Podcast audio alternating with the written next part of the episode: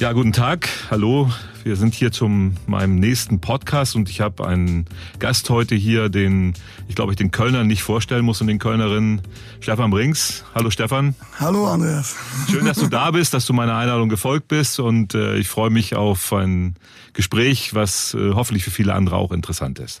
Ja, danke. Ich habe mich auch sehr gefreut, dass du mich eingeladen hast, weil wir reden ja nun mal hier über die Kommune, über unsere Stadt, über unser Zuhause und das ist auch ein Thema, was mich wirklich, wirklich interessiert. Und da ich dich ja auch schon lange kenne, als äh, ich bin übrigens seit ich 17 bin Gewerkschaftsmitglied, immer noch. Sehr gut. Ich bin immer drin geblieben. Ich wollte immer im DGB bleiben, daher kennen wir uns ja auch eigentlich so die längste Zeit. Und da habe ich mich gefreut, dass ich hier zu diesem Gespräch eingeladen worden bin.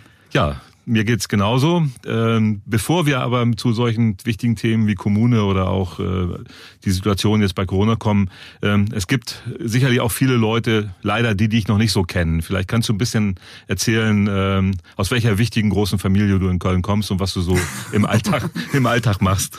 Also, ob die Familie wichtig ist, weiß ich nicht. Aber für alle natürlich ist. Äh, ich komme aus einer Familie, in der viel Musik gemacht wird und wurde schon immer. Und äh, hab dann mit meinem Bruder, wir sind äh, Jahrgang Peter 64, ist 65, haben dann irgendwann vor 30 Jahren den Weg gehen können, Berufsmusiker zu werden. Unser Papa Rolli Brings ist auch Musiker, war nie Berufsmusiker, aber ist aktiver Musiker.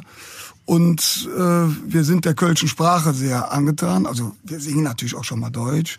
Aber die meisten Sachen, die wir so machen, ist Kölsch und gehören in Köln also die Band von meinem Bruder und mir heißt auch Brings was aber gar nichts zu bedeuten hat. Ich glaube, auf dem ersten Demo stand mal Brings und da ist es dann bei geblieben. Das bedeutet gar nichts. Und äh, wir sind auch viel im Karneval unterwegs und das ist natürlich bei so einem Podcast, wird natürlich auch gehört, wo man mit Karneval ja nichts anfangen kann. Aber wenn du mit Karneval ja nichts anfangen kannst, bist du in Köln schnell einsam. Darum haben wir es gemacht. und wie gesagt, es ist eine Band äh, mit einer langen Geschichte. Wir sind eine Rockband, die aber auch viel im Karneval unterwegs ist und sind immer interessiert, was in unserer Stadt los ist. Und mit vielen anderen Kölner Musikerkollegen wollen wir auch immer dran drehen und schieben und helfen, was in der Stadt passiert. Ja, das äh, danke dafür. Das ist ja auch so die Erinnerung oder die die Kontakte, die wir zusammen hatten. Es gibt ja sehr große Künstlerbewegung hier wie Arschu und alles, wo ihr auch aktiv dabei seid und eigentlich, wenn man bringst oder wenn man dich ruft oder deinen Bruder, äh, aber auch deinen Vater. Dein Vater ist ja auch äh, ein sehr wichtiger, ein kritischer Geist, der sich viel einmischt, richtigerweise. Bei solchen Sachen seid ihr immer dabei. Sei es, es geht um Flüchtlinge, sei es um gegen Rassismus, ähm, die Kölsche Seele, an großen Events in der Vergangenheit habt ihr teilgenommen. Also ihr macht ja mehr als Karnevalsmusik und ihr seid ein Teil dieser Kölner Stadtgesellschaft, der auch immer wieder äh, sagt, was nicht geht und auch deutlich sagt, was nicht geht. Nicht nur in euren Texten, sondern auch in dem, was ihr macht und was ihr äh, auch öffentlich sagt. Also das ist für mich eine ganz wichtige Erfahrung in den, in den Zeiten. Also neben der Musik ist, glaube ich, dieses politische Engagement für euch ganz wichtig und für dich auch. Nicht nur als Gewerkschafter, sondern... Nee, ist es auch auf jeden Fall. Wir sind, ich glaube, so, auch wenn das vielleicht ein etwas in, aus der Mode gekommenes Wort ist, ich würde sagen, wenn wir unsere Grundbereitschaft oder, oder Grundantrieb ist, das ist ja Quatsch. Mit, mit äh, als Musiker darfst du dich ja auch nie so parteipolitisch positionieren, aber wir sind, glaube ich, wir sind wirklich, unsere Gesinnung ist, wenn so was ist, dann ist er antifaschistisch. Das ist uns das Allerwichtigste. Wir haben natürlich auch nichts erfunden, wir wissen noch nicht, wie es besser geht, aber wir, uns ist immer wichtig, wofür Köln ja so gerne steht und Köln kann auch dafür stehen. Man muss manchmal die Kölner und die Stadt daran erinnern, dass sie wirklich weltoffen ist und dass nicht immer nur der Stammbaum gesungen wird und dann an der Theke blöde Sprüche gekloppt werden, sondern dass wir uns immer vergegenwärtigen, was wir alle Kölner für ein Riesenglück haben, in dieser Stadt, in diesem Teil der Welt, in so einem wohlhabenden Land, in einer noch halbwegs intakten Umwelt leben zu dürfen und dass eigentlich unser aller Bestreben sein muss, dass alle Menschen auf dieser kleinen, engen Welt da auch hinkommen. Das werden wir nie bewegen können. Das ist aber einfach so ein Grundgefühl. Das ist auf jeden Fall mein Grundgefühl, ist äh, nie zu vergessen, was man eigentlich für ein Glück gehabt hat. Das hat man nicht 24 Stunden am Tag, das hat man nicht sieben Tage die Woche, dieses Gefühl. Ich kann auch genießen und die Sau rauslassen. Aber man muss immer wieder dahin hinkommen und sagen, einfach aus diesem ganz alten biblischen Prinzip, der Stärkere hilft dem Schwächeren. Und wenn der Stärkere dem Schwächeren hilft, bist du eigentlich auch schon ein Antifaschist, ganz einfach. Da mache ich ein großes Ausrufezeichen hinter. Äh, gerade in den letzten Tagen hat ja ein nicht so schöner Präsident aus Amerika gesagt, äh, Antifaschisten sind äh, ja, Terroristen und Verbrecher. Da, ich glaube, der Mann hat wirklich über, gerade auch auf dem Gebiet überhaupt keine Ahnung. Äh, wenn man den, den Stamm dieses Wortes nimmt, gegen Faschismus zu sein, das ist eigentlich eine Grundeinstellung, die wir alle haben müssen und haben sollen. Und äh, aus meiner eigenen Familie, mein Großvater war in Schutzhaft bei den Nazis. Ich bin mit Gewerkschaftern groß geworden, die aus dem KZ gekommen sind. Wenn man das selber noch erleben durfte, ist das auch ein Privileg, weil man dann weiß, äh, woher, wo kommt man her, wo will man hin. Das Problem ist, die heutige Jugend hat ja diese äh, Augenzeugen nicht mehr. Es gibt in Köln noch ein paar Menschen, die äh, das erlebt haben oder die man noch fragen kann. Und da sind natürlich solche Aktionen und solche Stellungnahmen, wie ihr das macht, unwahrscheinlich wichtig, weil wir diesen Faden behalten müssen. Wir müssen, wir dürfen da äh, nicht vergessen, wo wir herkommen und wir müssen es ständig weiter entwickeln. Und das, da seid ihr, glaube ich, mit anderen Künstlern in Köln eine ganz wichtige Truppe, die das machen. Ja, das ist, äh, wir sagen auch immer, das ist so, in Köln gibt's ja so viel gefächerte Musik, es gibt ja nicht nur Karnevalsmusik, mhm. aber zum Beispiel in der AGA Schutzhängen auseinander ist es zum Beispiel jetzt, was ich in den letzten äh, fast 30 Jahren Arschu, weil 2022 wird es Arschu ja schon 30 mhm. Jahre geben, was sich wirklich geändert hat, ist am Anfang waren äh, natürlich auch Karnevalskollegen dabei, aber zum Beispiel meine eigene Band Brings hat ja die ersten zehn Jahre äh, ihrer Existenz gar nicht im Karneval gearbeitet. Da war dann Wolfgang Niedeck mit Bab dabei, da war dann LSE dabei und aber zum Beispiel die Höhner und die Blackfist, die ja beide im Karneval schon gearbeitet haben und das immer noch tun, waren damals schon dabei. Und heute ist es eigentlich schön zu sehen, dass eigentlich fast alle Bands, die die Kölner im Karneval so mögen, bei den wirklich wichtigen Aktionen von Arschu immer dabei sind. Und das eint uns auch. Ich meine, man darf ja nie vergessen, wir sind als Musiker irgendwo auch Konkurrenten. Hm. Wir kennen uns aber alle gut und ich finde immer gut, es gab ja vor ein paar Jahren äh, zum Beispiel die, äh, im April war das mal, ich, ich weiß nicht, ob es drei oder vier Jahre ist, da sollte oder ist dann der AfD-Parteitag äh, im Maritim stattgefunden. Und da hat dann sogar das Festkomitee war bereit. Natürlich keine Veranstaltung gegen, sondern eine Veranstaltung für ein offenes Köln. Aber jeder wusste, was gemeint ist. Und das ist das Schöne in dieser Stadt, dass immer wieder so verschiedene Leute, zum Beispiel wenn du bei, bei einer Arschu-Veranstaltung, du siehst den Wolfgang Niedecken, der ein Lied spielt, danach kommt Henning Krautmacher, der ein Lied spielt und ich glaube, so privat und musikalisch haben die sich eigentlich nicht so viel zu sagen. Aber sie sind sich in der Sache einig dass die Stadt offen bleiben muss, dass die Stadt für Schwächere eintritt und dass hier äh, Menschen mit mit einer ausgrenzenden Gesinnung nicht äh, die Oberhand kriegen, da sind wir uns immer einig. Und das ist eigentlich das Schöne.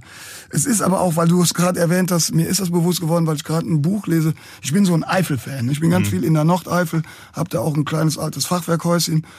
Und wenn man heute überlegt, dass, dass der äh, Herr Trump wirklich sich eigentlich auch rhetorisch schon so äußert, dass man eigentlich sagen kann, wie damals beim Höcke, eigentlich bist du ein Faschist. Mhm. Wenn man überlegt, dass die Amerikaner im Winter 44 wirklich fast 40.000 ihrer Söhne, Väter und Brüder wirklich in den Tod geschickt haben im Hürtgenwald, Im Hürtgenwald. um uns vor dem Faschismus mhm. zu befreien, mhm. das ist es gibt und es gibt es immer noch ein anderes Amerika, da bin mhm. ich von überzeugt. Richtig. Und die werden auch wieder die Oberhand kriegen. Es gibt nicht nur Trump, es gab auch äh, ganz andere Leute. Keine Ahnung, jetzt mal ganz pauschal gesagt, dass Amerika eines Bob Dylan wird Oberhand gewinnen, da bin ich mir sicher. Weil das ist eine starke Nation und die werden das ablegen. Es ist natürlich ein völlig anderes Land wie unseres. Die sind alle bewaffnet bis auf die Zähne. Manchmal kriegt man auch Angst, wenn man da so Sachen hört. Aber ich habe es jetzt echt nochmal gerade gelesen diese, diese, diese Kämpfe im Hürtgenwald, was vielen von uns Deutschen vielleicht auch gar nicht mehr bewusst ist. Wir wissen ja zum Beispiel alle, das Pseudonym für eine militärische Niederlage der Deutschen ist Stalingrad. Jeder weiß, oder fast jeder, vielleicht die jungen Leute jetzt nicht mehr, meine Generation weiß, als noch Stalingrad heißt, Niederlage, Wende und von da ab ging es mit dem Deutschen Reich in Anführungsstrichen bergabwärts.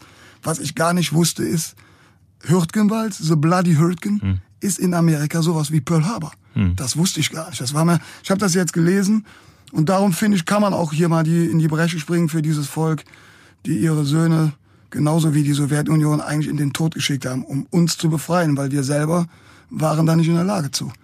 Und darum ist das so eigentlich noch bitterer, wenn man es heute sieht, weil du das eben gesagt hast. Nein, das, das ist völlig richtig und ich finde auch ganz gut, dass wir äh, das mal an diesem Thema aufmachen, weil eigentlich tritt der Trump ja seinen eigenen Leuten, also der, den Toten äh, nochmal, der, der, äh, die Gräber, er tritt auf den Gräbern herum. Da sind, ja, da ist Blut für die Befreiung von Deutschland, von Europa, von einer faschistischen Regierung, äh, von einem von Diktatoren, ist äh, mit dem Blut von amerikanischen äh, Jungs aus dem Mittelwesten, äh, die vielleicht vorher noch gar nicht gewusst haben, wo Europa war, aber sie haben dafür gekämpft. Und ich habe mal ähm, bei einem Besuch in Australien in einem Museum gesehen, dass auch große Teile von der australischen Armee haben in Europa gekämpft, weil sie mit den Engländern äh, verbunden waren. Also die ganze, die mussten, ne? ja, ja, Brasilianer haben hier gekämpft. Die haben alle gegen den Faschismus gekämpft und zu Recht und zum Glück. Wir sind äh, durch diese Sachen auch befreit worden von diesem Faschismus, auch wenn vielleicht einige, die eine, die eine persönliche äh, Geschichte haben, wo ihre Familie dann auch gelitten hat und wo viele Soldaten auch gestorben sind, damit vielleicht ein bisschen Schwierigkeiten haben. Aber ich in meiner Familie empfinde diesen 8. Mai wirklich als Befreiungstag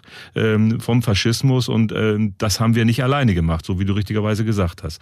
Also das ist äh, aus meiner Sicht hoch anerkennenswert, dass, dass du diese Themen immer wieder aufnimmst. Das macht äh, dein Vater, das macht die Band, das macht die äh, Kölner Künstlerszene und das unterscheidet uns vielleicht dann auch von anderen Städten. Und diese Aufgabe werden jetzt ja auch oder die Aufgaben von der nächsten Generation. Die jüngeren Bands äh, haben ja auch diese gleiche äh, Richtung. Also ich äh, kenne viele junge Bands. Die, Absolut, die sind ja, alle, also es ist noch. Die muss man nicht zwingen dazu, die nee, machen das. Überhaupt gar nicht. Ich sage zum Beispiel hier der Basti Kampmann ist der Sänger von Casala, der ist äh, auf unser Bitten hin in den Vor mit in den Vorstand von Arschu gerückt. Und das ist jetzt nicht so, da wird sich schon getroffen, da musst du ein paar Stunden Zeit für hergeben, wenn wir uns treffen, Dinge besprechen, wenn wir Veranstaltungen planen, die nötig sind.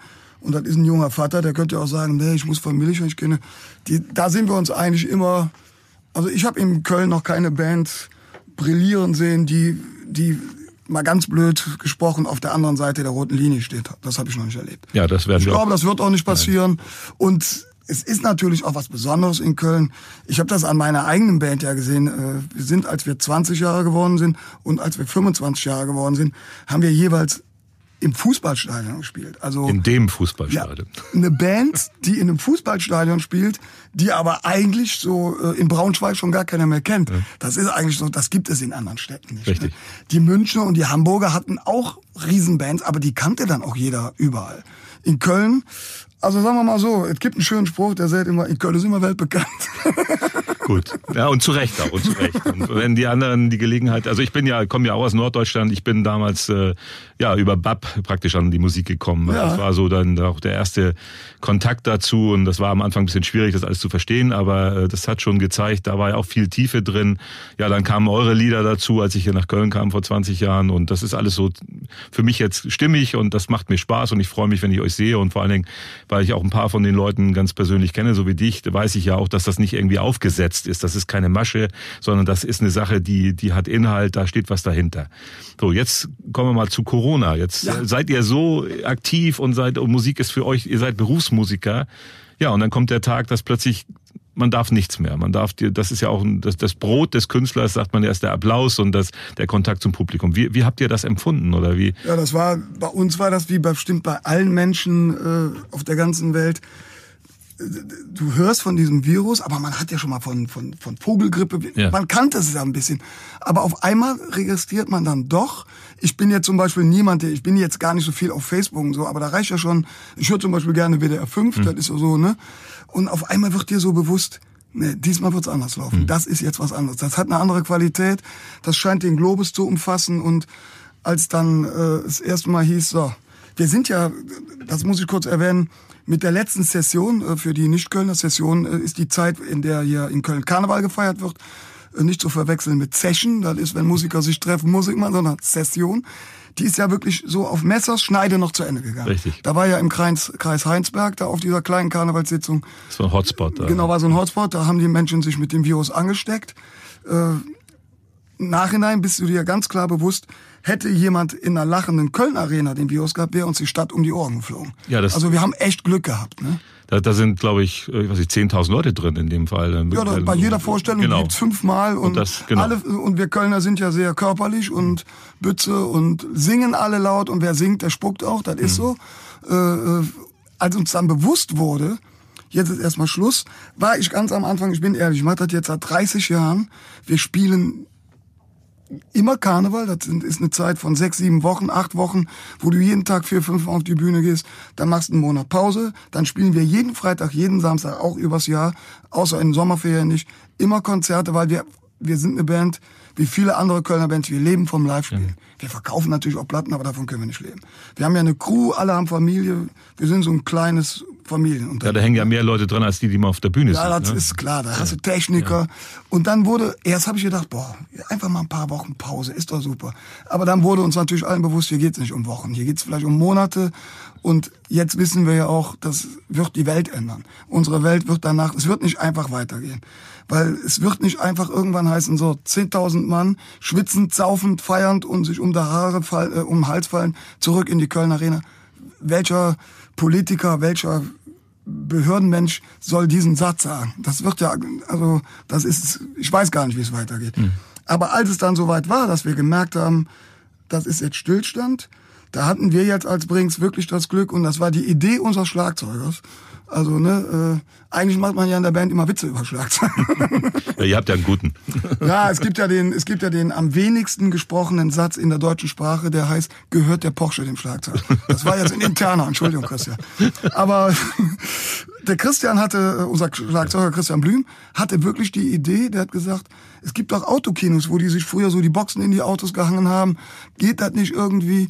Und dann hat äh, unser Büro und der Christian haben diese Idee dann weitergetrieben. Und wir hatten wirklich das Glück, also alle, die das jetzt machen, haben nicht Pech gehabt, aber, aber wir, einfach Ersten. so, wir waren die Ersten. Und es gab äh, sogar Pressemeldungen in kyrillischer Schrift aus, aus Russland, äh, die darüber berichtet haben, dass äh, irgendwo in Europa wieder eine Band auf die Bühne gegangen ist. War schon irgendwie, das war toll. Also, und man muss sich vorstellen, wir haben dann in Köln-Porz, in dem alten Autokino, das gibt schon 50 Jahre, haben wir dann ein Konzert gespielt. Da dürfen normalerweise bei Filmvorführungen dürfen da 1200 Autos hin. Mhm. Wir durften 250 Autos. Die waren 50 Meter weg und alle Türen, alle Fenster waren dazu. Mussten zu ja sein, ja, April, ja, ne? ja. Es ist bis heute, geht nur Autokino. Das ist das Einzige, was du darfst. Aber mittlerweile dürfen die Leute aus den Autos raus.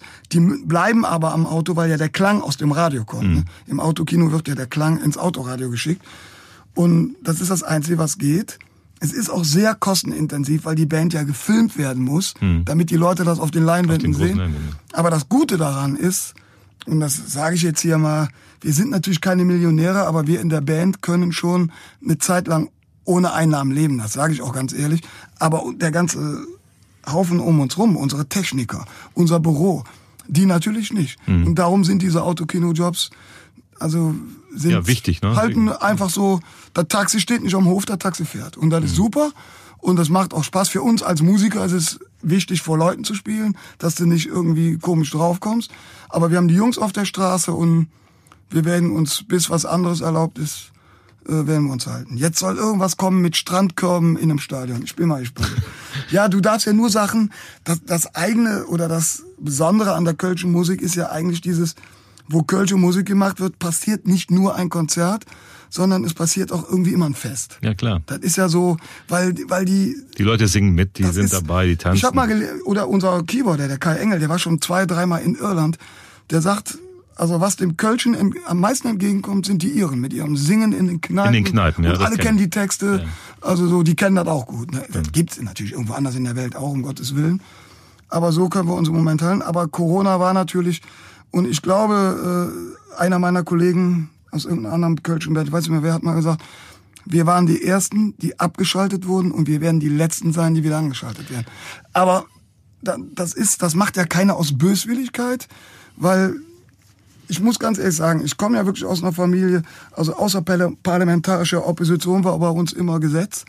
Aber da muss man ganz ehrlich sagen, diesmal hat man auch gehört, was von oben kam und also von oben, von Regierungsstellen, von Behördenstellen. Von Verantwortlichen. Und wenn du dich in der Welt umguckst und guckst, was in anderen Ländern passiert ist, auch wenn es wehtut und ein bisschen spießig deutsch war, aber ich glaube, wir haben alles richtig gemacht.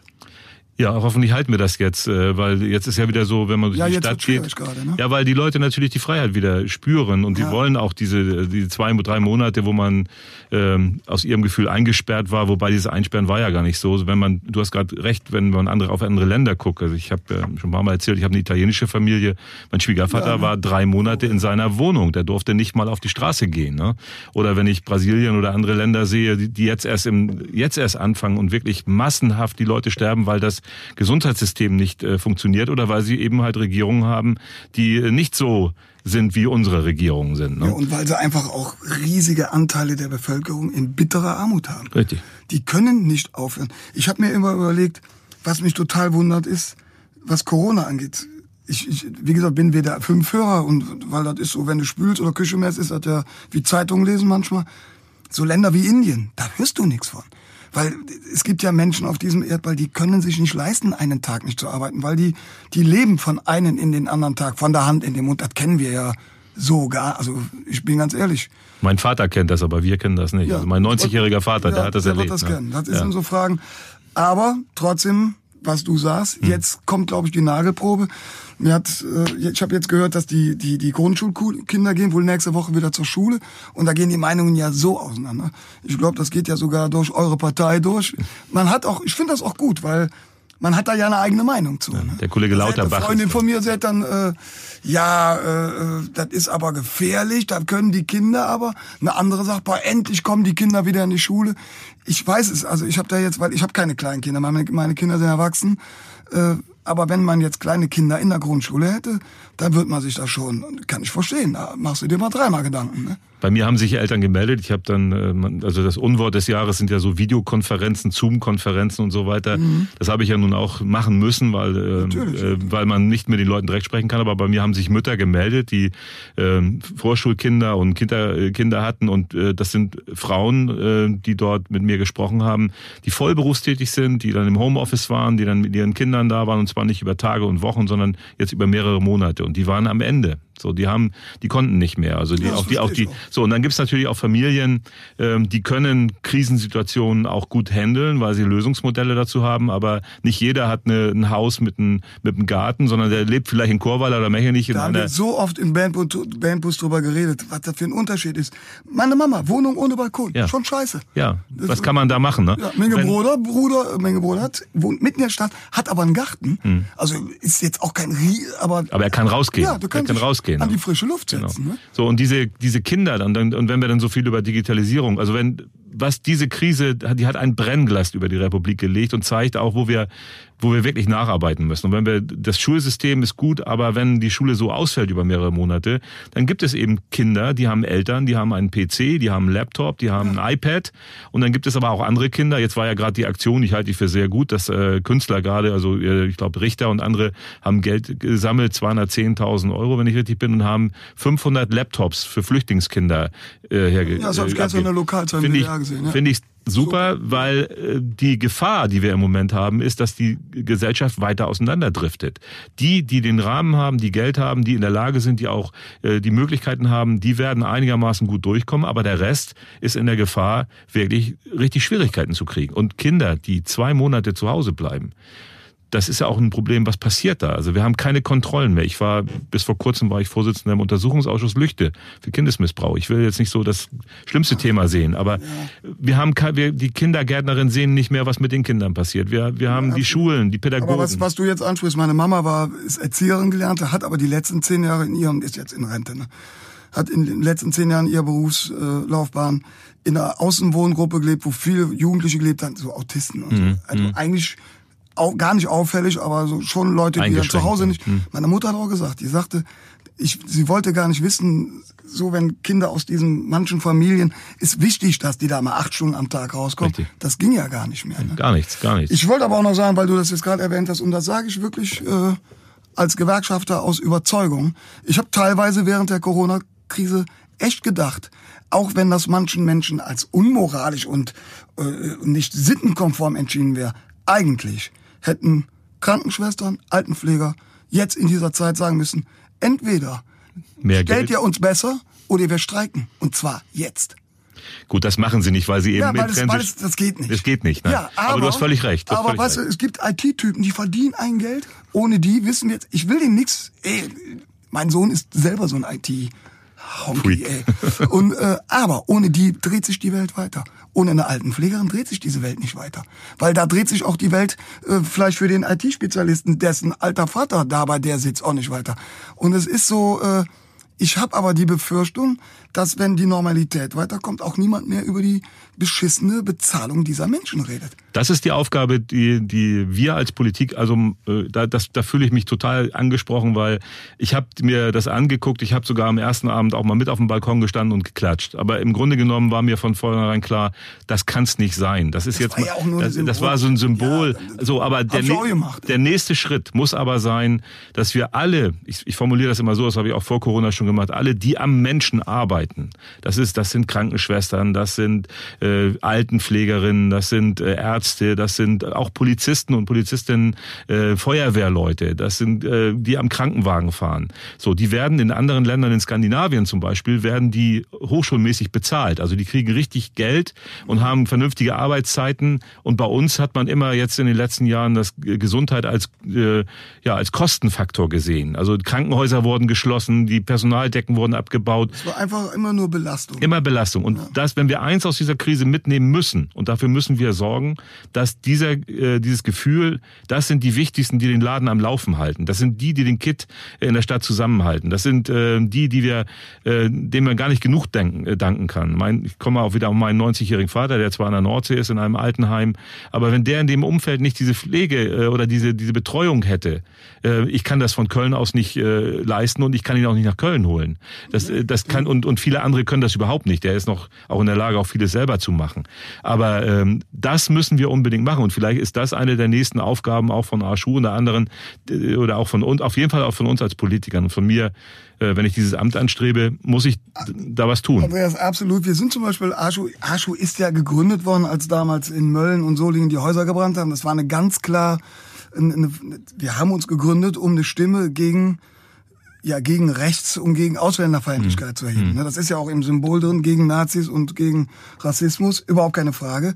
Aber mittlerweile finde ich, und das ist immer, wird immer krasser anstatt besser. Der wirkliche Kampf ist der Kampf zwischen Arm und reich. ja, ich weiß, das hört sich immer so, da gähnen manche Leute. Es ist, die neuen Kämpfe sind die arm und reich. Der nächste Kampf wird der Kampf ums Wasser sein, auch, auch wenn es jetzt mal dreimal geregnet hat. Ich habe ich kenne das ja auch. Ich bin, ich, pass auf, ich sag das auch direkt, bevor wir zum nächsten Thema bestimmt gleich rüberrutschen. Ich bin schon ein sehr, ich bin kein Autofahrer. Jetzt bin ich kein Autofahrer, weil ich keinen Führerschein habe. Jetzt sagt natürlich jeder zu mir, du kein Auto, weil du keinen Führerschein hast. Aber ich könnte ja längst einen Führerschein machen. Ich will aber gar keinen. Und das hat bei uns in der Familie auch Tradition. Wir sind in der alten Kernfamilie, ja zwei Eltern äh, und äh, drei Kinder sind wir ja dann äh, ne, fünf Leute. Und davon hat echt nur einer einen Führerschein. Das ist mein Bruder. Der hat den dann irgendwann gemacht, auch sehr spät, weil da war ja auch nie Geld für, aber erstmal Gitarre kaufen und so. Aber das ist jetzt gar nicht, ich bin schon ein ökologisch denkender Mensch. Ich bin auch viel in der Eifel, ich fahre dann, ich fliege auch nicht, nicht weil ich Angst habe, sondern bewusst. Das ist eine Entscheidung. So, ich habe immer Krach mit dem Peter, weil der hatte oder hat eine Wohnung auf Mallorca. Ich war bis jetzt nicht da. Ist natürlich auch sauer. Irgendwann habe ich gesagt, wenn wir mal eine richtig schöne lange Pause haben, eigentlich habe ich gedacht, Corona wäre das, aber jetzt arbeiten wir ja doch. Fahr ich mal mit dem Fahrrad hin und dann mit dem Schiff hin oder so. Aber das ist auch so ein Ding, in der letzten Situation, wo du gerade erzählt hast, wo man genau weiß, man muss Geld auch ins Gesundheitswesen, ins Allgemeinwesen, weil es auch in die Gehälter der Leute, die sich da stark machen. Aber wo geht der größte Batzen bis jetzt? Geht an die Lufthansa. Das ist, jetzt werden natürlich alle bei der Lufthansa sagen, ja, aber mein Arbeitsplatz, was soll ich denn? Das meine ich ja gar nicht. Das ist ja, wenn man sagt, man findet ein das Symbol, nicht richtig, diese- redet man doch nicht gegen die Angestellten. Sondern äh, man redet einfach gegenüber. Es kann ja nicht sein, dass die Bundesbahn mit vier Milliarden äh, klarkommen muss. Es fahren doch viel mehr Menschen. Ich fahre jeden Tag mit der Bahn. Und die ist auch definitiv wichtiger in unserem Land als eine Fluggesellschaft. Das ist, selbst wenn jemand viel fliegt, ist die Bundesbahn wichtiger für ihn. Das ist einfach wichtiger. Und darum ist es so, es verschiebt sich immer und es wird dann so schnell auch, und das ist dann für mich als jetzt jemand, der nicht Politiker ist und auch nicht so die Ahnung von Strukturen hat in der Politik, mich wundert's einfach nur, wie schnell diese neun Milliarden da sind. Und es heißt doch immer, es ist kein Geld da. Also das ist, macht einen schon mal stutzig. Und mir macht das manchmal Sorge, weil das in, in, in den Augen von vielen Menschen einfach nur, in Anführungsstrichen, du wirst das Problem kennen, etablierte Politik ist. Und selbst die, deine Partei, die wirklich zu kämpfen hat und eine ganz lange Tradition hat, eigentlich ohne die SPD würden Leute heute noch immer 18 Stunden arbeiten. Das vergessen die Leute ja alle. Aber ich mache mir totale Sorgen, dass der Schritt gegen die sogenannten etablierten und Politbonzen äh, der Schritt zur AfD ist. Und das ist das absolut, dann würden Dinge in diesem Land passieren. Ich glaube, da machen wir uns alle gar kein Bild von. Richtig, deswegen ähm, ist es für mich auch wichtig, dass man äh, Politik macht für Menschen, äh, dass man bei den Menschen ist. Also ich glaube, viele, das ist auch kein Vorwurf, einfach nur eine Feststellung. Ich mache ja mittlerweile auch schon 40 Jahre ähm, ehrenamtliche und hauptamtliche Politik und viele von, von uns haben uns, ziehen sich zurück in, in, in bestimmte äh, Runden, wo sie, wo sie ihre Probleme, ihre, ihre, ihre Kompromisse machen müssen und äh, ich spüre das jetzt bei meinen sogenannten Streifengängen. Das ist ein Begriff, den der aus der Polizei kommt, aber den ich, äh, ich gehe durch jedes Viertel hier und rede mit den Leuten und wenn ich dann irgendwo hinkomme und stelle fest, in den letzten Jahren ist kein Politiker bei den Leuten gewesen. Also zum Beispiel bei der Bahnhofsmission, um mal was ganz anderes zu sagen, dass die mhm. einfach, die einfach froh sind, dass sie mal darüber reden können, ähm, was sie eigentlich täglich machen, wie sie die Stadt erleben. Das ist auch so ein, so ein, so ein Punkt, wo, wo die, die genau frühzeitig merken, sind mehr Leute in der Stadt, die keine Wohnung haben. Die kommen bei denen an.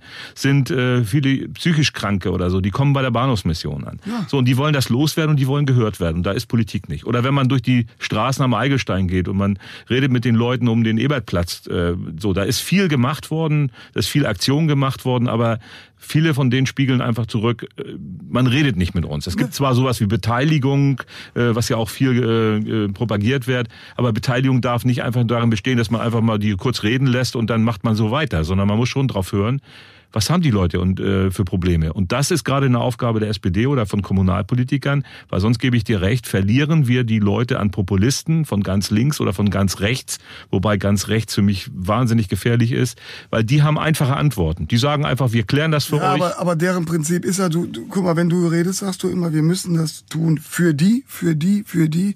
Und, und die von rechts machen sich natürlich den ganz einfachen Schritt, damit kriegst du Menschen auch, die sagen ja gar nicht so. Wir machen das jetzt, oder? Nee, die sagen auch ganz klar, gegen wen sie vorgehen wollen. Sie haben immer das, das ist ja gemacht. eigentlich in, in der Tradition, sagen wir mal jetzt spätestens der Bundesrepublik seit äh, äh oder seit nach dem Krieg, dass man aufgehört hat, wirklich äh, auf jeden Fall nicht mehr so wie früher zu sagen, wir gehen gegen diese Leute, gegen diese äh, Bevölkerungsgruppe, gegen die psychisch Kranken, gegen das, gegen die Ausländer.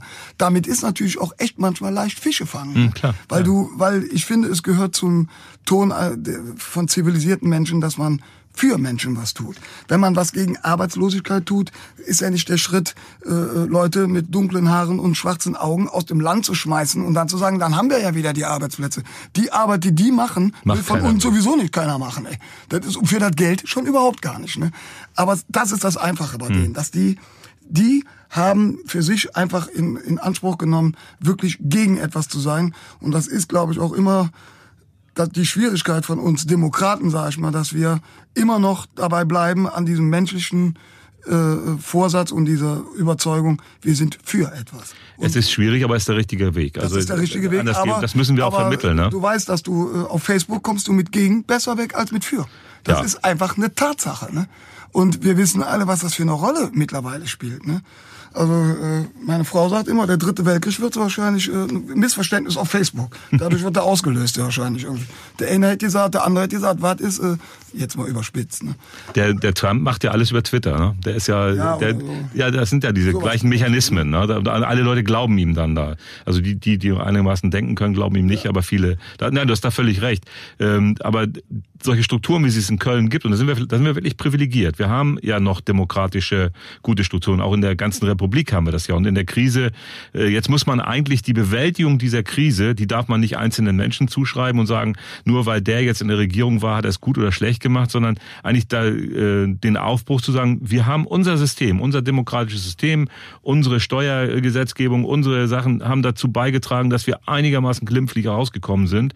Es ja. ist schlimm für um jeden Menschen, den wir verloren haben. Wir haben ja auch in Köln einige Hotspots gehabt, in einigen Altenheim in Rodenkirchen sind, glaube ich, 24 ältere Menschen verstorben. Das ist einfach schwierig, aber in anderen Ländern sind ganze, sind Hunderttausende, selbst in der Million oder in der 10 Millionen Stadt New York sind 200.000 Menschen oder was, glaube ich, erkrankt und, und, und sehr viele davon gestorben. Und das in der, in einer so einer tollen Stadt, ne? Und, aber unser, unser. Was aber vielleicht an der Stelle auch nochmal wichtig ist zu sagen, weil das ja auch sowas ist von diesen, Populisten. Populisten zu sagen, zu viel Staat, Staat abbauen. Falsch. Nee, ja, genau. Absolut falsch. Jetzt ist doch wirklich der Beweis angetreten worden, dass der Staat überhaupt nicht auf. Es gibt bestimmt immer Sachen, äh, wenn da, keine Ahnung, manchmal liest man so, wie heißt das hier, äh, Bund der Steuerzahler, die Autobahnbrücke, klar, Scheiße passiert immer, ne? Das ist so, äh, aber da passiert auch in kleinen Firmen. Ich bin ja auch in der Firma drin. Da wurden auch schon Sachen gekauft, wenn jemand gesagt hat, da brauchen wir für Studie unbedingt, steht da so eine Staubschicht noch nie benutzt worden. Da passiert überall. Aber ich finde, dass die, die, die Corona-Zeit uns jetzt wirklich gezeigt hat, unser Staat ist nicht aufgebläht und da kannst du auch nicht die Hälfte von wegtun. Weil wenn das nicht da gewesen wäre, die ganzen Strukturen jetzt in dieser Zeit, dann wäre uns dieses Virus, ich meine, überleg doch mal so eine Stadt wie Köln, wo die Menschen so nah beieinander sind. Oder über, das braucht man, kann man nicht gar nicht sagen, diese, diese Erde, auf der wir leben, ist so klein. Hm. Also mal, ich habe letztes Mal noch mal gelesen, wie, wie groß der Äquator ist. Ich habe leider vergessen. Und einfach mal umgerechnet. Ich bin ja Fahrradfahrer. Ne? Also wenn wenn das jetzt eine gut, äh, ich glaube es sind 48.000. So. Genau, wenn der wenn der Äquator ein gut ausgebauter Fahrradweg wäre, ne? also so ewig würdest du da nicht für brauchen. Ja. Und wenn du dann überlegst, dass auf diesem Ding, wie viel Milliarden sind wir? Acht Milliarden?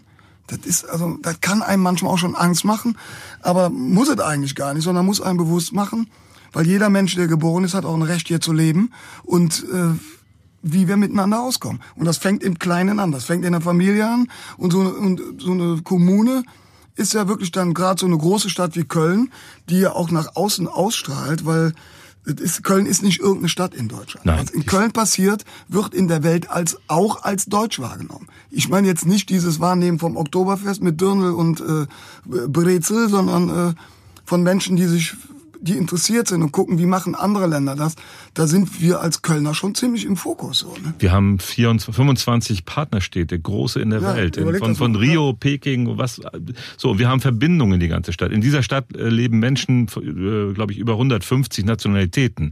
Also wir sind so ein Schmelztiegel. Wir haben 50.000 Studenten hier. Wir haben wir haben äh, große Firmen wie Ford und alles, wo ja. viele Nationalitäten zusammenarbeiten. Und wenn das funktioniert, dann kann man auch ein, ein Muster sein für für andere Bereiche. Und man muss, finde ich, bei uns in der Stadt, wir, klar, wir haben jetzt so die gesellschaftlichen Sachen gehabt, aber es gibt ja auch so kleine Sachen. Ne? Wenn du jetzt äh, zum Beispiel auf, wirklich auf die Kommunalpolitik gehst, was mir aufgefallen komme ich noch zu, ja. Ja, was mir aufgefallen ist zum Beispiel, so, geht mir gerade so durch den Kopf, hat jetzt so äh, jetzt langsam mal wieder zugenommen. Zum Beispiel so, das fällt mir als Radfahrer dann auf. Jetzt standen überall diese kleinen Elektroroller rum. Ne?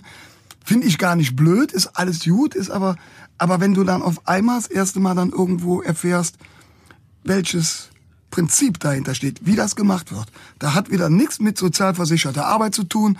Das ist wieder so eine Nummer, die ist einfach so.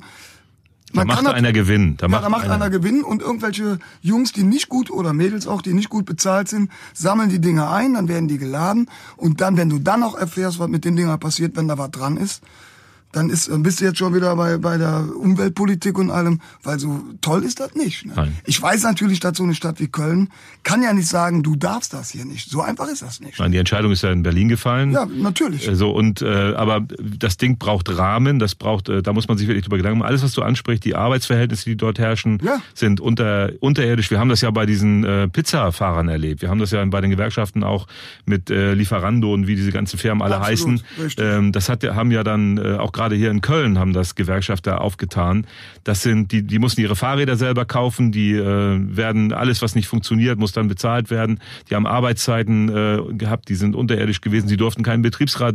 Da wird ein Geschäftsmodell gemacht, wovon viele profitieren, weil sie ihre Pizza nach Hause kriegen, aber sich keine Gedanken darüber machen, ja, was das, hängt da eigentlich und das, hinter. Und das nimmt ja immer mehr Formen an, dass so man man, man nimmt Dinge mittlerweile als ganz normal an. Ich kenne das ja auch. Dann brauche ich irgendwas, weil ich äh, an einem Bass was reparieren will und dann kriege ich das nicht und dann äh, sagt er vielleicht noch, wir gehen dann immer zu Ulis Musik, darf man mhm. ja ruhig mal sagen, gehen wir ja seit 30 Jahren hin, der besorgt es dann, aber du bist dann manchmal auch geneigt, ganz klar gehst du dann irgendwo hin auf einen großen Musikversandhaus, klickst halt an, zwei Tage später kommt das. Mhm dann sag ich immer so, denk ich mir, dann denk ich immer so, ja, da gebe ich ja den einen Paketdienst, der irgendwie aus der alten Post ist, da wird das ja wohl noch so, aber wir, Nee. ja, ne, in, im Alltag, auch ich, ich tu mich da gar nicht raus, ist man ja immer mehr bereit, Dinge hinzunehmen, die eigentlich nicht in Ordnung Die eigentlich nicht sind, gehen, ne? Die, Die- eigentlich nicht in Ordnung sind, ne? Oder dann weißt du genau, äh, ich esse so gerne Avocados, habe ich gelesen. Avocadozucht verbraucht viel zu viel Wasser, alles scheiße. Aber manchmal habe ich einfach Hunger drauf. Man ist ja, ich weiß, jeder von uns kennt das. Keiner ist perfekt. Keiner ist perfekt, aber im Großen, wenn, ich finde immer, wenn die Politik, viele Leute sagen ja auch, äh, die Politik darf mir aber jetzt nicht sagen, äh, ich darf kein Fleisch mehr essen. Die Politik darf mir aber nicht sagen, ich soll jetzt irgendwo anders, soll jetzt wieder in den Laden gehen. Aber irgendwo ist, die- leitet die Politik auch Dinge, die gut sind und das hat diese Krise jetzt bewiesen. Weil am Anfang haben wir alle gesagt, wie, jetzt wollen die uns verbieten in eine Kneipe zu gehen, die ticken wohl nicht mehr ganz sauber. Aber als wir dann die ersten Bilder aus New York gesehen haben. Ja, oder Italien mit oder Italien schon LKW, zum. Beispiel. Ne? Mhm. Frankreich war auch zum Teil Ganz schlimm. übel dran. Ne? Und dann hast du gesehen, ja, vielleicht hatten sie doch recht. Vielleicht mussten wir einfach mal. Und wir haben ja auch ein bisschen gelernt in der Zeit, dieses nicht beieinander kommen war schlimm. Aber wir haben ja auch zurückgesteckt in unserem Konsumverhalten. Es geht ja, es muss nicht immer alles sein. Ne? Also wir haben das Brotbacken wieder entdeckt. Wir Ja, backen in, Beispiel, wir ja. backen zu Hause. Meine Ja. Frau, die ist so zum Profi geworden, da ich äh, man scheut sich schon fast wieder irgendwo äh, industrielles Brot zu kaufen, weil keine es hat keine Konservierungsstoffe, es schmeckt, alle möglichen Kräuter sind da drin. Du bist, du wirst es ja nicht nur machen, aber du machst es vielleicht mehr. Und du hast natürlich auch, das habe ich dann auch gemerkt, äh, irgendwann hast du dann auch im Fernsehen jeden Driss gesehen und äh, auf einmal so beschäftigst du dich mit so Sachen, die du vorher gar nicht gemacht hast. Ne? Du gehst dann so hin und äh, keine Ahnung, was da im Bücherregal alles noch steht. Ich dachte immer, ich hätte das alles gelesen. Das stimmt ja gar nicht. Ja. Die Hälfte hatte ich schon mal gar nicht gelesen. Also man kommt wieder zurück zu bestimmten, ich weiß nicht, ob Basic das richtige Wort ist, aber es haben Aber ja trotzdem fehlt natürlich das Miteinander. Das war grausam. Das ist für uns Musiker dafür natürlich muss das ja ganz schlimm sein, weil Ja, der Austausch. Ich muss vor Autos spielen. Also ich sag's dir ganz ehrlich, mir ist das doch scheißegal, ob mir dann hinterher Ich bin kein Autofreund. Hm. Und ich weiß, dass so eine Stadt wie Köln könnte mit viel weniger Auto funktionieren. Weil wir sind eigentlich, ist das ein Kaff hier, das ist nicht groß. Man muss einfach so, Es Ja. ist 2000 Jahre alt, die Fläche, also das ist ein Riesenthema. Äh, Und ich bin und auch das wird auch immer schlimmer, das Thema. Das sage ich dir ganz ehrlich. Richtig, äh, aber wir dürfen, also da, du hast vorhin gesagt, man kann das nicht mit, also man, man äh, Politiker sagen was mit verboten. Ich glaube, gerade bei dem Thema muss man wirklich die Leute mitnehmen. Sonst, es gibt viele Leute, die das genauso sehen und ich bin da auch nicht weit von weg. Ich bin auch der Meinung, ich kenne das auch wieder aus anderen Städten, also vergleichbaren Städten. Ich muss immer Italien bringen, weil das eben halt durch meine Familie, Ja, ich bin da viel. kennst, ne? So, Genau. da sind fast alle historischen Altstädte sind autofrei. das- Oder man kommt nur zu bestimmten Tagen hinein oder man, es gibt Regelungen, aber das sind nicht irgendwie Sachen, die innerhalb von vier Wochen mal entschieden worden sind, sondern man hat die Leute mitgenommen. Natürlich gibt es das Problem auch mit Handel und, und, und Gewerbe und, und natürlich, äh, wir leben in einer älteren, Natürlich. älter werdenden Gesellschaft. Und wenn du in Chorweiler wohnst, da hast du noch nicht mal, da hast du dieses Scooter nicht, da hast du kein Leihrad, da hast, kannst du noch nicht mal Carsharing machen. Und die, und die, und die S-Bahn kommt, wenn du Pech hast, nur zweimal am Tag.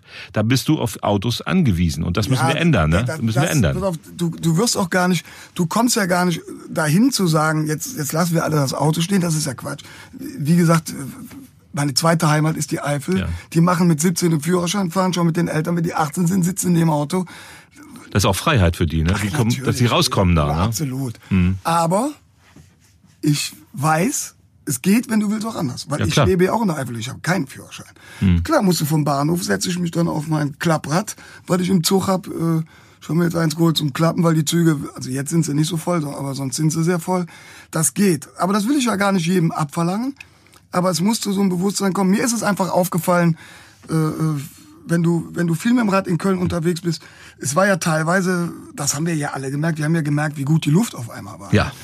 In der Eifel zum Beispiel haben alle Eifler gemerkt, äh, es waren keine Kondensstreifen mehr, es waren keine Flugzeuge am Himmel. Äh, ich weiß, dass es ohne Flugzeuge wird so eine Gesellschaft, die sie auf unserem Planeten, das wird es weitergeben. Aber vielleicht tut sie auch die Hälfte.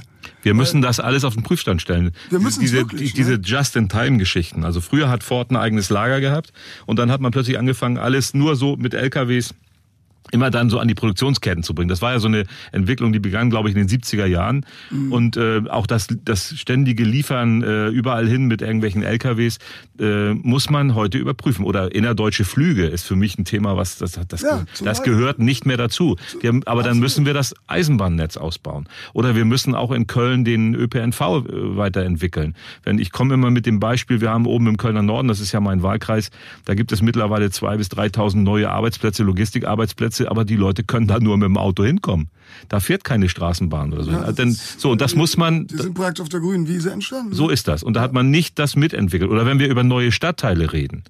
Ähm, beim einem der letzten Podcasts war der Franz Kornet hier, der, der Mieterbundchef, der sagte, wenn man heute einen neuen Stadtteil entwickelt, muss man dafür sorgen, dass da Wasser ist, dass da Begrünung ist. Es gibt Stadtteile in anderen Städten in Europa, da sind grüne Hochhäuser.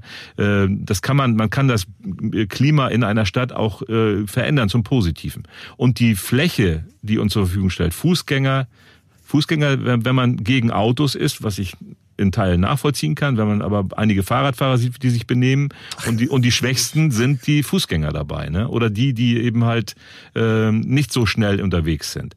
Und ähm, also es ist ein Thema und äh, jetzt komme ich mal auf den Punkt, äh, ich will ja Oberbürgermeister werden. Ich nehme mal aus dem, was du jetzt sagst, mit, dass du massiv dafür plädierst, dass hier die, wir die Verkehrswende hier nach vorne treiben, dass wir nicht weitere Jahre, da, sondern ja, dass wir also auch und, und, und gar nicht jetzt wirklich auch gar nicht so aus ideologischen Gründen, sondern sondern das ist wieder dieses, wir kommen ja um diese Krise nicht herum, das hat die Krise gezeigt. Ja. Also es ist, war für mich als Radfahrer, ich musste jetzt ganz oft mal so raus nach Meerheim oder noch dahinter Neubrück. Mhm. Äh, fahr mal, also die Kalker Hauptstraße, die auch, da sind also, wo der alte Kaufhof da ja. noch steht, das ist du konntest richtig Gas geben am Rad. Da waren natürlich weniger Autos, weil da war einfach weniger los. Jetzt ist schon wieder alles gedreht. Kippt gerade. Jetzt, wo auch so ein bisschen Tiefdruckwetter äh, mhm. war mit dem mit dem Wolken und ein bisschen echt viel zu wenig Regen, auch wenn es die meisten nicht glauben wollen, es ist zu wenig Regen. Mhm. Die Luft da ist jetzt wieder. Du hast ja wirklich. Äh, ich weiß noch genau. Äh, die, die, äh, es hat jemand eine Maske jetzt mitgebracht, eine Gesichtsmaske aus Asien, die die äh, Mopedfahrer da tragen, weil du, weil du da in bestimmten Städten sonst gar nicht atmen kannst. Mhm. Die hatte mit Corona gar nichts zu tun. Mhm. Das war eine Filtermaske für Abgase. Mhm. Die erfüllt jetzt ihren Zweck hier auch. Die tragen die da schon immer. Mhm. Und es gab ja auch Berichte dann aus wir haben das ja alle schon mal mitbekommen in, in, den Tages, äh, in der Tagesschau oder heute oder wo, dass in manchen Großstädten auf diesem, auf diesem Globus, wo so 20 Millionen Menschen wohnen, soweit hier bitte, du kannst ja kaum noch atmen. Mhm. Und die haben jetzt während Corona alle aufgeatmet. Das, das hat man ja auf Satellitenbildern gesehen. Also ja, das, das, hast du alles gesehen. Wenn die Industrie dann die, das ist ja, ja das ist ja Technik, da kommen wir wieder. Das ist aber doch wieder die nächste Frage. Entschuldigung, wenn ich unterbreche. Ich weiß das ja auch. Wenn jetzt keine Autos mehr gebaut werden, also, dann funktioniert unser System ja nicht mehr. Ne? Das ist ja auch. Wir müssen andere Autos bauen. Wir müssen ja, andere, andere Autos bauen und irgendwie muss ja auch jeder was zu tun haben. Und ich meine, was ich jetzt mache, Musik machen, das weiß ich auch, das braucht keiner zum Überleben. Aber vielleicht brauchen, natürlich jetzt nicht unsere Musik, aber so was wie Musik, Unterhaltung und äh, ja, Unterhaltung im Allgemeinen braucht man vielleicht, um glücklich zu leben. Du kannst Kultur, auch ohne leben, natürlich. Ja, aber Kultur im, das, das war das Wort. Ich Kult wollte uns nicht mit Kultur in Verbindung bringen. Doch. Quatsch. Nein, also das ist doch der, auch der Begriff, äh, den benutze ich viel. Das ist der Kit der Gesellschaft. Ne? Sport, Kultur, ja. Sachen, die, die, die nicht in erster das, Linie. Das ist ja auch das, wo die Menschen abends zusammenkommen. Ja. Also egal, ob das jetzt in der Kneipe ist, beim Essen oder, oder bei einem Theater oder weil ich weiß zum Beispiel, wenn du so Musik machst wie wir, wenn du so eine Kölsch-Rock-Band bist und spielst im Sommer in Kerpenbühr einen Gig äh, vom Schützenverein, ne? ich weiß nicht, ob sie einen haben, oder von mir vom Karnevalsverein, mit äh, gibt ja alles. Ne? Du weißt, da ist zwei Stunden Konzert oder noch länger, da machen die auch alle mit, aber das eigentliche Dorfereignis ist ja vor dem Gig und nach dem Gig. Mm, das fest. Wenn du Glück hast, nicht während dem Gig und du hören dir zu. Mm. Ist, äh, dann hast du Glück. Aber du weißt, was ich meine. Ne? Ja. Darum ist sowas total wichtig und das, und das merkst du jetzt im Moment nach diesen über zwei Monaten das fehlt. Aber das richtig, fehlt, ne? und das, das, die Gefahr ist sogar, dass vieles jetzt kaputt geht. Also wenn mhm. ich jetzt so die Zeitung, also ich bin von vielen Solo-Selbstständigen angesprochen, von Künstlern, von, aber auch von Veranstaltern. Also äh, da gibt's ja so ja, das E- das E-Werk oder Kantine oder so, die sind alle am, am, am überlegen, ob sie überhaupt weitermachen können. Oder viele Gastwirte auch in der Südstadt, wenn man da hingeht, ich gehe nachher nochmal äh, in, äh, zum Klotwigplatz und gucke mir das äh, da an. Aber ähm, die haben alle das Problem, die würden, die haben aufgemacht wieder, aber es kommen kaum Leute und die Kosten, weil sie Tarif Tarife bezahlen oder weil sie ihre Leute anständig bezahlen, sind, sind die Kosten höher, als äh, wenn sie zumachen würden. Und äh, wie lange hält das eine Stadt aus, äh, dass, dass solche Sachen einfach nicht funktionieren? Und da müssen wir gewaltig aufpassen. Und du siehst an den Strukturen, wie sowas aufgebaut ist, weil du es erzählst, mhm. so E-Werk ist zum Beispiel, das E-Werk war in den ersten zehn Bandjahren von Brings, das war unser Wohnzimmer. Wir wussten genau, wenn der E-Werk-Gig gespielt ist, hatten wir alle wieder Geld. Das war, mhm. also mhm. das ist uns nicht egal. Ne? Mhm. Und das ist so, äh, weil wir, wir fangen ja jetzt an, nicht nur wir Musiker, sondern alle Menschen, die wir merken, es wird nicht der Tag X kommen, wo alles so ist wie vor Corona. Der Tag wird nicht kommen, weil es wird sich ganz viel verändern. Was du gerade erzählst, wenn du jetzt eine Kneipe hast oder ein Restaurant mit Angestellten, du hast einen Koch und die können gar nicht hochfahren. Es geht nicht. Ja. Du merkst da auch so, und da merkst du wieder, das finde ich ja dann auch immer so, da merkst du das nochmal richtig. Nimm mal eine, eine Dönerbude. Irgendwo, keine Ahnung, wo ich eben noch mit dem Rad Kalker Hauptstraße. Die können natürlich wieder hochfahren. Das sind Familienbetriebe. Hm.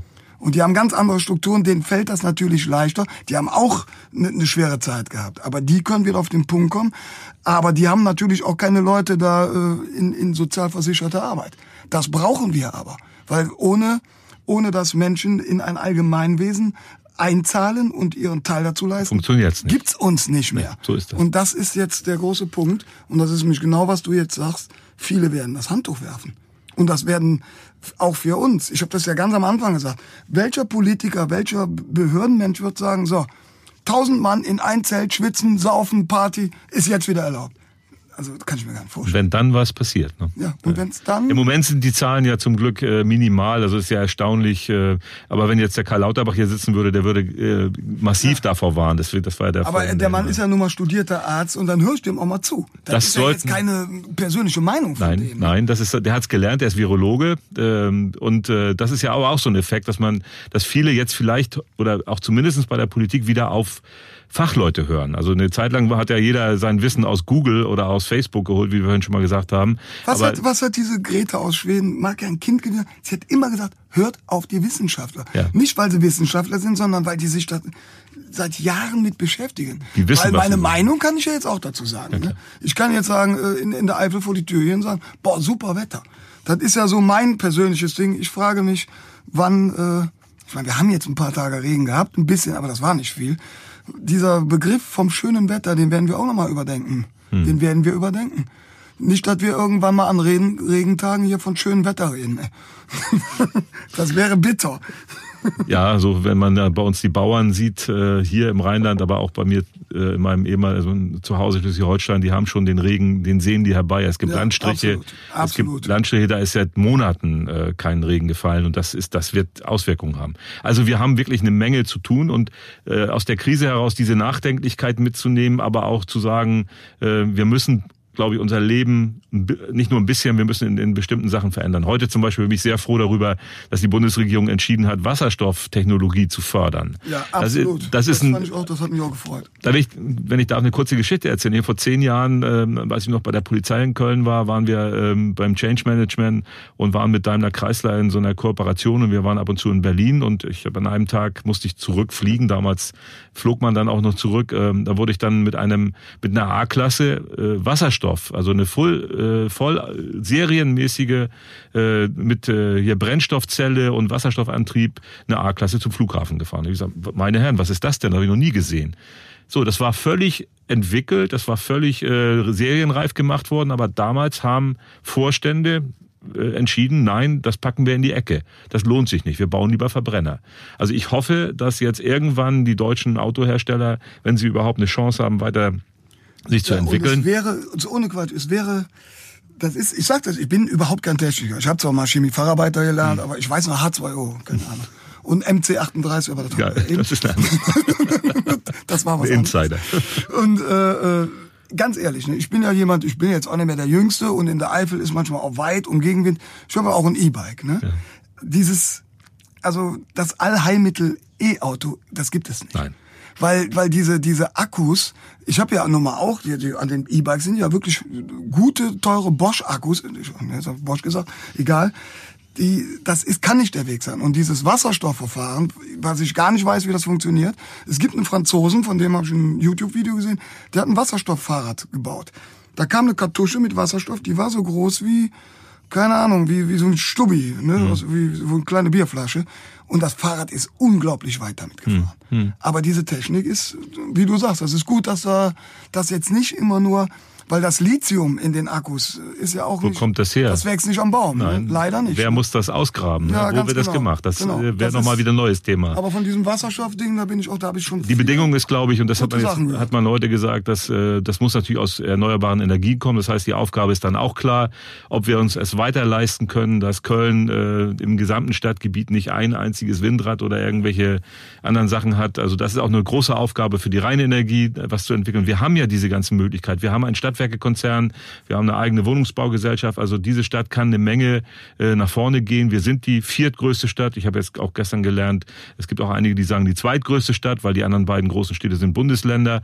Aber auch die viertgrößte Stadt hat eine Aufgabe, da nach vorne zu gehen. Die Menschen hier Absolut. wollen das.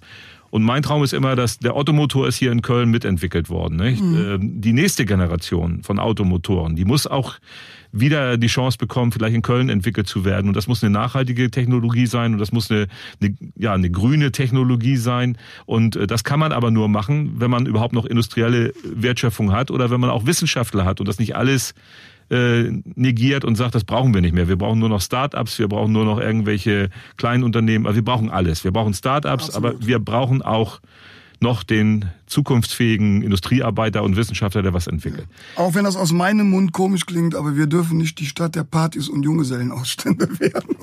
Ja, die ja, kommen, die, manchmal hat Köln so ein, das so ist, ein Image, ja. wenn du als Kölner unterwegs, wir spielen ja auch nur mal in Hamburg und so. Ja. Wir gehen das natürlich auch zu, wenn wir in München spielen, sind da jetzt nicht tausend geborene Bayern vor uns, sondern dann sind das natürlich auch viele Leute, die sich da ihre Portion Heimat abholen. Mhm. Aber ist ja egal, wir spielen natürlich auch gerne mal mit Hotel, dann ist man mal raus. und äh, aber es ist manchmal schon seltsam, was Köln für ein Image im Land hat. Mhm. Also manchmal ist das auch das da muss man auch dran arbeiten, weil das ist ja nicht so. Wir leben ja nicht alle nur von äh, äh, vom FC äh, oder keine Ahnung was. Das ist ja Quatsch. Mhm. Davon kann eine Millionenstadt nicht leben. Mhm. Wir haben ja andere Dinge, aber wo man manchmal sich Sorgen macht, dass es, guck mal, wenn man so auf Fort guckt, also mein Vater ist natürlich Lehrer, ist jetzt auch ein pensionierter Lehrer, aber ist ein zweiter Bildungswischler. Mein Vater hat ganz normal Volksschule gehabt. Mein Vater ist gelernter Maschinenschlosser, wo natürlich bei Ford. Der Ford, ja klar. Das, kann ja nicht einfach aus Generation. der Stadt verschwinden. Ey. Das Richtig. geht doch nicht. Ey. Richtig. Das wäre, es gibt ja so den, den Spruch, wenn, wenn Ford äh, Husten hat, hat Köln eine Lungenentzündung. Ja, und das, äh, ja. so, und, und das, das muss uns wert sein. Also das, sagen wir mal so, das Finanzamt hat die Gewerbesteuer gekriegt, hat dann aber eine dreifache Lungenentzündung. Dann haben wir als Politiker vor Ort eine ganze Menge Schwierigkeiten. So. Und, und das ja. muss möglich sein, diese Industrien in die Neuzeit zu bringen, also sie wirklich auch zukunftsfähig zu machen. Das ist immer unsere Chance. Wir können nicht nur von äh, Finanzdienstleistern Nein. oder von irgendwelchen Ideen, äh, die auch entwickelt werden, aber wir brauchen diese Old School Economy, aber die muss sich neu aufstellen, die muss nachhaltig werden. Da haben die Menschen völlig recht. Und dafür kann man auch auf kommunaler Ebene äh, sorgen. Und da kann auch ein Oberbürgermeister oder eine Oberbürgermeisterin sollte dafür sorgen. Und äh, dann darf man nicht solche Diskussionen führen, dass man seinen Dienstwagen vielleicht irgendwo anders holt. Das ist zwar nur ein Symbol, aber das würde in Wolfsburg keiner machen, das würde in, in München keiner machen und in äh, Stuttgart schon gar nicht. Da fährt sogar der grüne Ministerpräsident, fährt ein Daimler. So, das äh, gehört sich einfach so. Er hat doch gesagt, so, ich muss ein Daimler fahren. genau. Und da habe ich natürlich kurz gedacht, fahr da mit dem Fahrrad. Obwohl in Stuttgart in dem Alter mit dem Rad ist. Mit den Bergen ist schon schwierig. Das ist gemein, ja.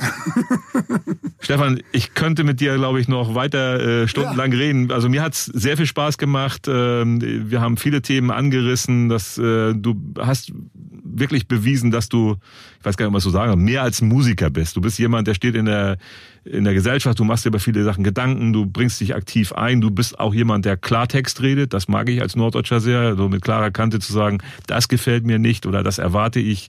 Also vielen Dank für dieses Gespräch. Ähm, wenn du halb so viel Spaß hattest, wie, wie ich das hatte, Absolut. dann das ist immer würde ich sagen, haben wir es gut gemacht. Und ich finde auch gut, an dir sieht man es wieder, äh, in dieser Stadt kann wirklich, egal wo du herkommst, du kannst hier alles schaffen. Und das ist echt gut. Und du kommst wirklich von ganz oben, ne? Ja, von ganz vom Norden. Von ganz von oben. Richtiger Fischkopf. Hoch im Norden, hinter den Deichen, da ja. bin ich geboren. Ja. Den ganzen Tag nur Fisch. Ganz genau. ja, mit dem bin ich auch groß geworden. Ich war viel in Hamburg in der Szene unterwegs in den 70er Jahren, so bei Onkel Aber sag ich dir ganz ehrlich, einer meiner absolut schönsten Zeiten mit meinen Kindern, als sie noch klein waren, war äh, eine Radtour. Äh, und wir sind bis nach äh, Amrum. Wir ja. waren auch mit dem Rad auf Amrum und ist ja Schleswig-Holstein, ne? Nein, nee, nee, ja doch, an der Küste die Insel, klar, genau. Genau, da genau. sind wir da. Ostfriesischen Inseln, ja. Sind wir äh, oben rum und dann, siehst du, das war einer meiner schönsten Erinnerungen. Weißt du, was meine schönste Erinnerung ist? Es gibt doch hier dieses kölsche Lied, äh, ich möchte zu Fuß nach Galleon. Ne? Ja.